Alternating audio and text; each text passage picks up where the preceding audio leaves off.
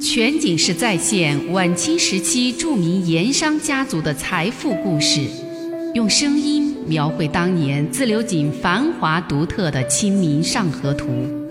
据王瑞小说《盐商世家》改编，悦享九零八自贡文化旅游广播为您倾情演绎《自流井往事》。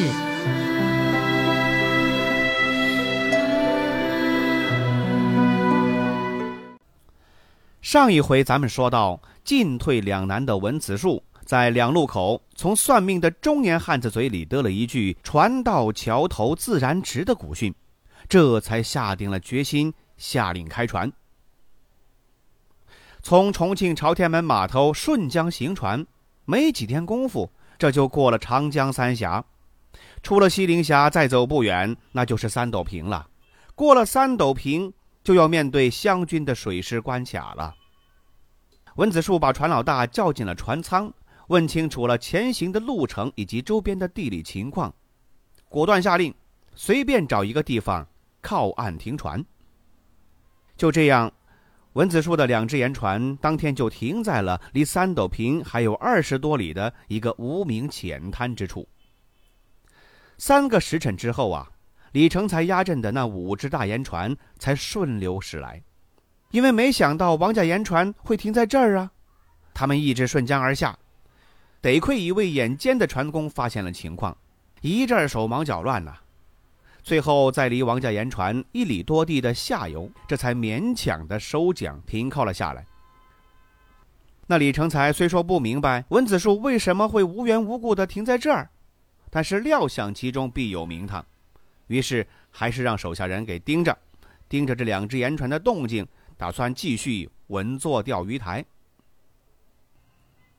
当然，在这个时候，文子树肯定是顾不得李成才他们这些人打的什么算盘了，自己一门心思只想着如何成功的闯过湘军水师浮桥。船停下来以后，吃过了晚饭，看天色尚早，文子树就望见不远处啊有几只小打渔船叫过王生。拿出点零钱，让他带一名船老大去渔船那儿买点新鲜的江鱼回来煮鲜鱼汤，又告诉他顺便把卖鱼的渔夫给带一位过来，向他问一点当地的情况。没多大功夫，王胜就提着几条活蹦乱跳的大鲤鱼回来了，身后还跟着一位当地的渔夫。这位渔夫姓陈，年岁不大，一口的湖北土话。在陌生的四川商人面前，似乎还有些拘谨，不过却很熟悉当地的情况。文子树让王生去盐仓里打了一个一两斤重的小盐包送给渔夫。要知道，在当时按市价来说，那一包花盐起码得值十两银子，这可是一份大礼呀！这位姓陈的渔夫高兴的两只手都抖了，不知道如何是好。接下来就马上把自己所知道的三斗坪的情况，以及附近湘军水师哨卡的情形，一五一十的都说了。原来此地离三斗坪水路仅仅二十来里，也有陆路小道可通，半天功夫就到。三斗坪下方二十里水路，那就是湘军水师的第一道浮桥。三斗坪镇上也驻有湘军，但不时有零星的湘军和探哨。在镇子里出入，对镇上的商家住户倒是少有侵扰。文子树又问他，在湘军水师里面有没有熟人朋友？陈渔夫说了，他有一位很好的朋友，打小一块儿放船打鱼，也是个渔夫。前两年给招到了湘军水师里面做了一个水勇。他这位朋友啊，因为水性好，体格也壮实，年前才提拔当了少长了。一听渔夫这话，文子树顿时有了一个大胆的主意。他想了想，就跟渔夫说：“自己是四川来的盐商，想和湘军水师合伙做一笔生意，但是却没有熟人介绍。现在是不是可以由你来牵线，将那位水师少长朋友约出来见个面，合计合计？地点就在三斗坪。如果行的话，就明日一早去三斗坪镇上。”温子树还特别交代，如果这生意能谈成了，事成之后给他二十两银子做谢礼，如果不要银子，等价的盐巴奉送也可以。这位姓陈的渔夫先是很犹豫，后来听说有银子或者盐巴做谢礼，赶紧答应了。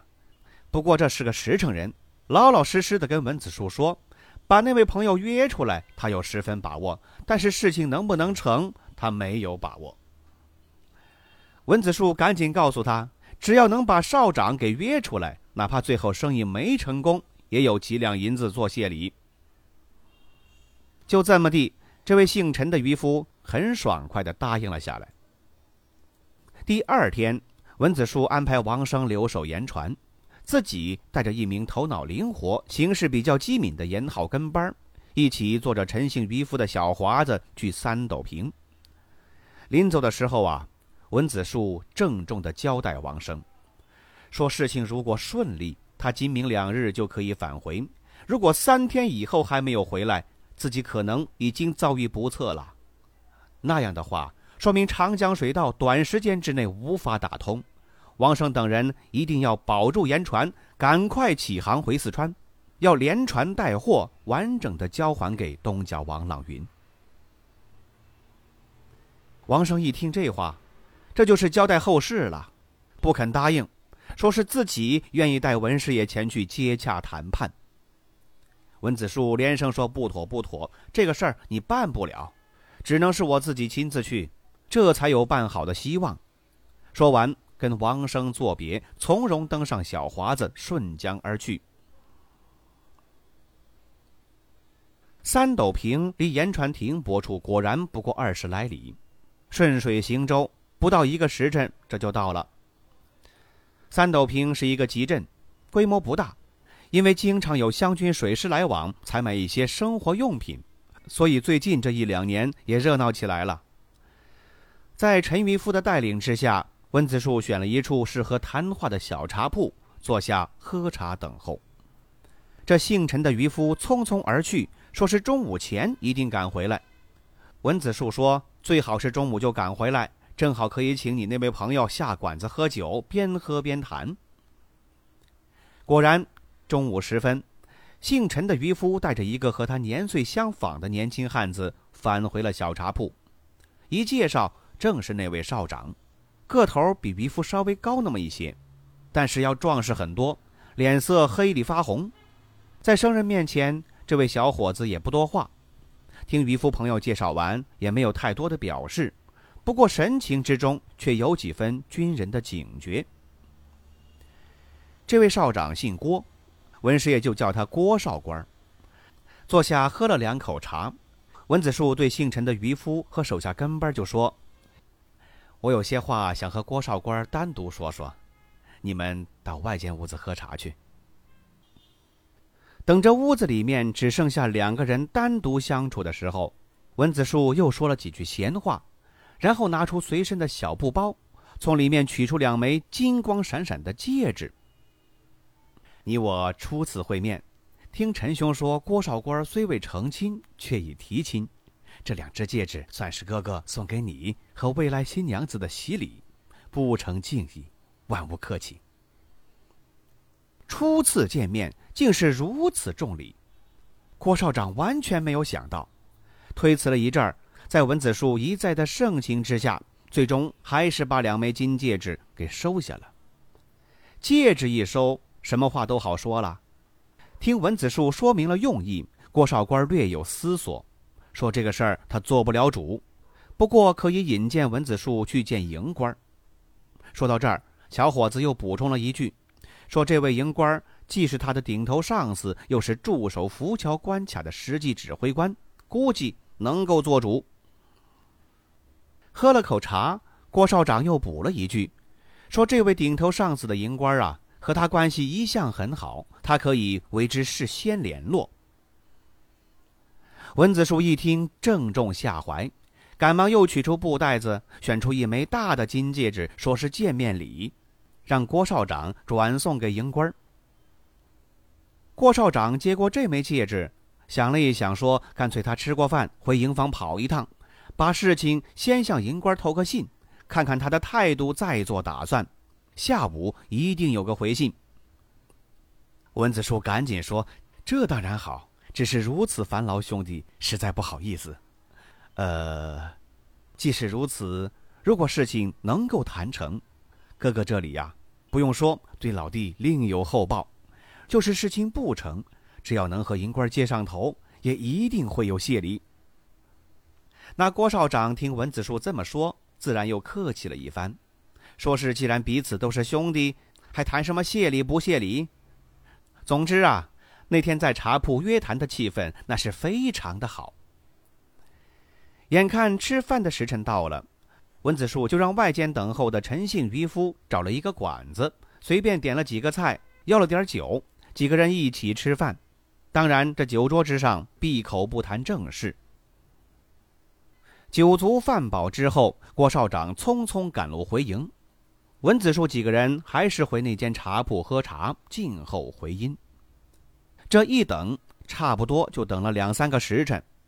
文子树把一碗浓茶都喝得差不多成白开水了，那边还是没有音讯，就不免有些心焦啊。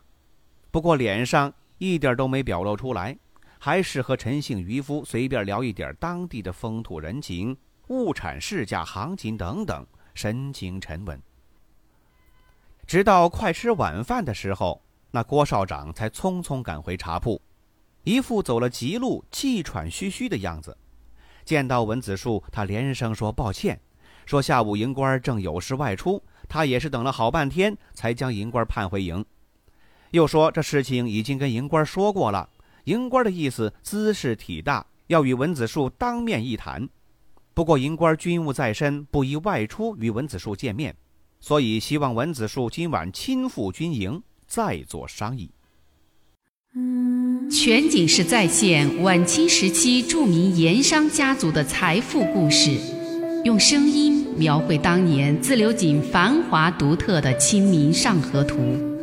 据王瑞小说《盐商世家》改编，悦享九零八自贡文化旅游广播为您倾情演绎《自流井往事》。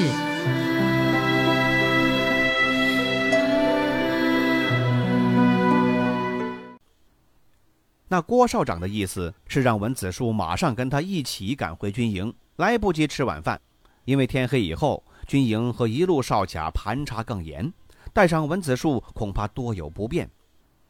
等事情谈完了，如果时间还早的话，他会亲自送文子树返回三斗坪；如果时辰太晚，就干脆在军营里住一夜，第二天一早返回。这事情来得太突然了。让文子树来不及多做思考，这趟军营去与不去，显然是整个事情的关键，成败在此一举呀。文子树朝郭少长脸上看了一阵儿，略作思索。俗话说：“不入虎穴，焉得虎子？”这军营就真是龙潭虎穴，也得亲自去闯一闯了。当即决定走一趟。拿定主意之后。文子树沉静地对郭少长说了声：“行，我这就随老弟一起去见一见营官。”想了想，从身上掏出点零钱，让随身跟班带陈姓渔夫去吃个晚饭。饭后就随便在镇上找个客栈住上一宿等候。说完这些话，又把跟班叫到一个没人的地方，把早上出门的时候对王生交代过的那番话又再交代一次。他说：“如果明天天黑以前自己都没能够返回三斗坪的话，那就不必再等了，让他赶紧回盐船上找到王生，立即起航，设法原船返回四川，不必管他的下落。”这，是第二次交代后事了。交代完这些，温子树就和郭少长从容上路。这个时候，他的心里反倒沉静如常。个人生死似乎真的已经置身度外，一心想的是如何把东家交办的这桩事情给办好、办得漂亮。那一刻，他还真是有点舍生取义的味道啊。那位水师营官姓姜，也不过三十多岁年纪，身材不算高，面相也不凶恶，不是像在重庆朝天门码头一提起湘军水师官兵。人们就想象青面獠牙、凶狠十足的那种江洋大盗的模样。文师爷甚至觉得他待人还有几分客气，礼数也周到。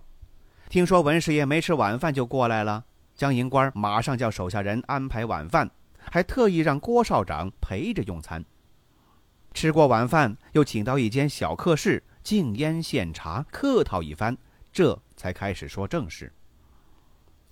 这位江营官，湖南湘乡人，在曾国藩最早招组团练的时候，就跟着一批兄弟投到了曾大人名下。是一名老乡勇，后来组建长江水师，又投在著名水师将领彭玉麟的名下，屡立战功。如今已经是湘军的骨干了，升到了营官，独当一面。湘军水师在长江上游建的几座浮桥，都在他的管辖之下，是一位说得起话的实权人物。文子树了解了这番情况之后，就不再回避。首先说明了自己是自流井王家大盐商师爷这一层身份，然后谈到了湖南、湖北一带的盐荒和朝廷的川盐计储，最后才说起东家打算打通长江水路，把川盐销往湖北一带的想法和计划。最后，文子树言归正传，谈到了关键问题。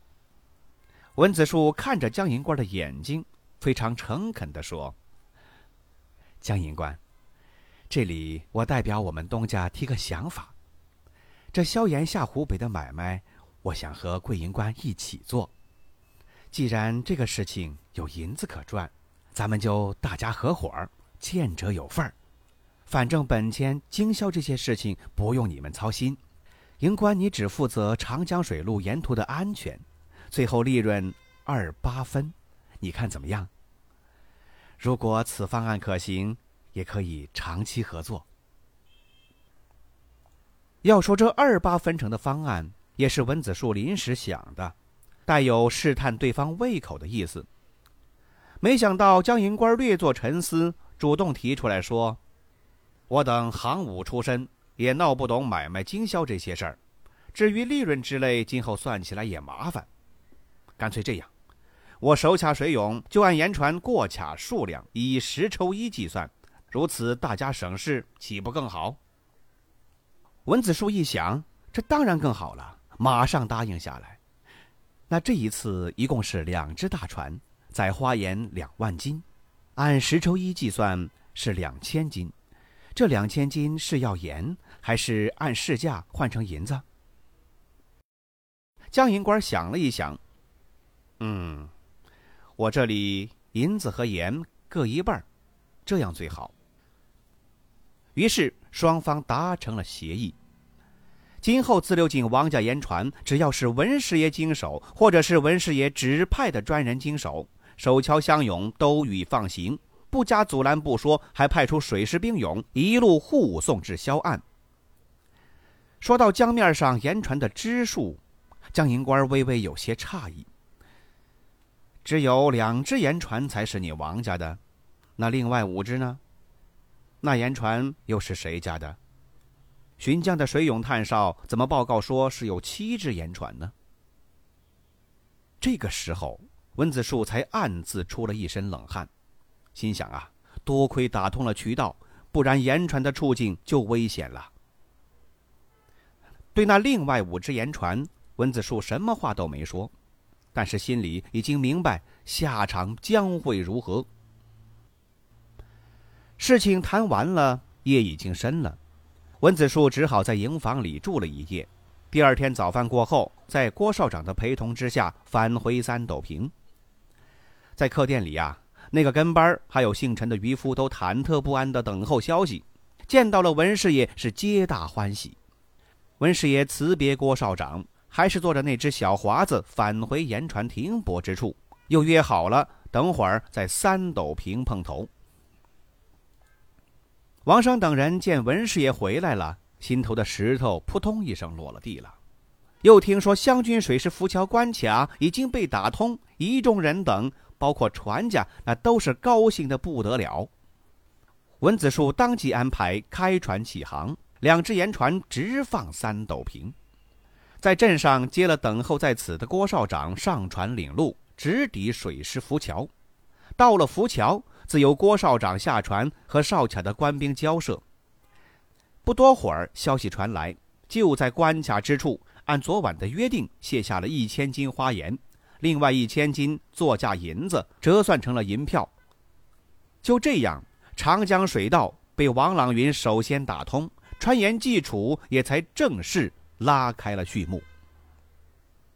文子树那一万多斤的花盐，在湖北宜昌一带靠岸经销就抢购一空，卖出的天价真是闻所未闻。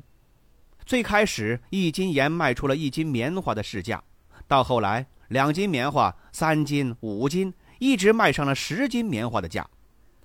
到最后那两千斤花盐，甚至卖出了一斤盐巴一斤银子的超级天价。文师爷压阵下湖北两川花盐，最后换回自流井的差不多是一整船白花花的银子。到达自流井沙湾码头那天，是轰动了自流井东西两厂乃至整个县界州界。王朗云在码头上摆下了盛大隆重的场面，可谓空前绝后。最后还必须要说到的是一只稳坐钓鱼船，想追随王家言船下湖北，打算坐享其成的李成才和陕西商人陈兴甲他们合伙的五只盐船。见王家盐船动了。他不明虚实，也随后顺江而下闯关，却在浮桥这儿被手卡的湘军水勇给扣了。李成才不知好歹，大声的争辩，还被湘军水勇给反绑了双手，在房梁上吊了半天，最后落下了终身残疾。而陕商盐号那个吴掌柜，眼见盐船两空，再也没脸回自流井见老板了，个人不辞而别，回了陕西。等这个事儿传回了自流井，众盐商才明白，那川盐寄出的银子也不是那么随便好捡的。有些实力不够的盐商，知道自己没本事去打开储案，干脆投到王朗云名下，把自家产的盐作价转给王朗云销往湖北，在价格上当然会吃亏很多了。从这件事情以后，王朗云和他的师爷文子树的本事以及名声，在自流井。可以说是无人能及。